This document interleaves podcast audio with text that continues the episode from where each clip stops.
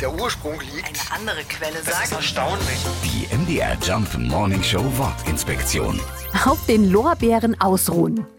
Lorbeerblätter galten schon seit der Antike als Zeichen der Anerkennung. Im alten Rom oder Griechenland bekamen Heerführer und Sportler für ihre Siege einen Lorbeerkranz. Das kennen wir zum Beispiel durch den römischen Kaiser Julius Caesar, der auf Münzen und natürlich bei Asterix und Obelix mit Lorbeerkranz auf dem Kopf dargestellt wird.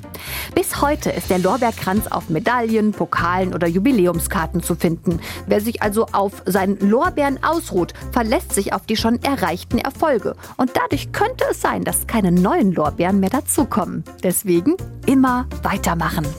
Die MDR Jump Morning Show Wortinspektion. Jeden Morgen um 6.20 Uhr und 8.20 Uhr und jederzeit in der ARD Audiothek.